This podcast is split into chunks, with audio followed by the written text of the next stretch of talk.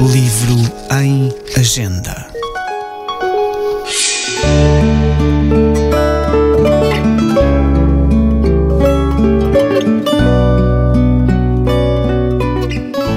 Eu tenho estado cá a matutar que é preciso pensar no futuro.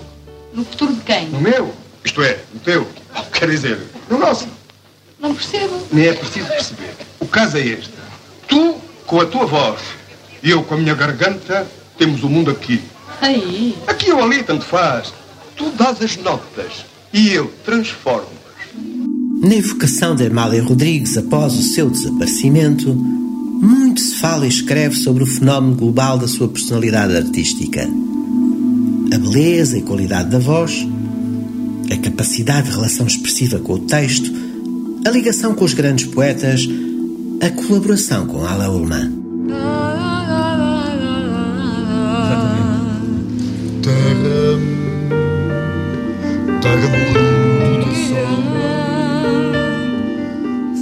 Um pouco esquecida, fica a sua passagem pelo cinema. Amália interpretou sete filmes entre 1947 e 1965, quase todos enormes sucessos de bilheteira. Já não sei cantar? Mas o público aplaude. Aplaudem a mulher, não a artista. Nem a maneira que tu cantas. Ah, estou então a cantar muito mal, não é? Estás, o velho Damião te ouviste dizia que Mas é o que lhe apetecesse.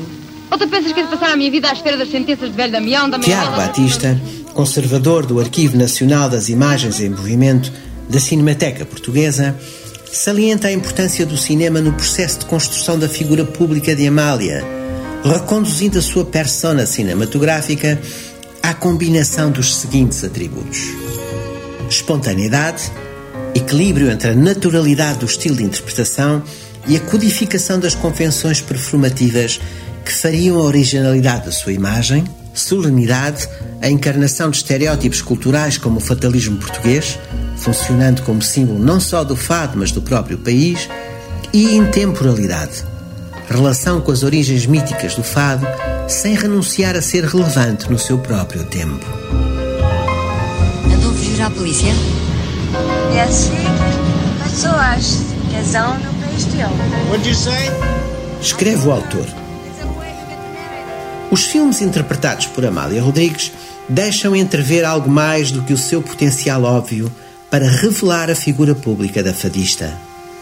No cinema, podemos ver de que modo Amália Rodrigues, a mulher, a atriz, se transformou em Amália, a diva, o mito, ou para usar um termo mais cinematográfico, a estrela.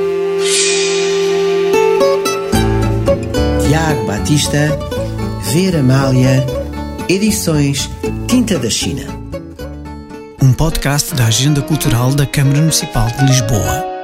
Textos de Luís Almeida Dessa, sonoplastias e genérico de Fernando Figueiredo.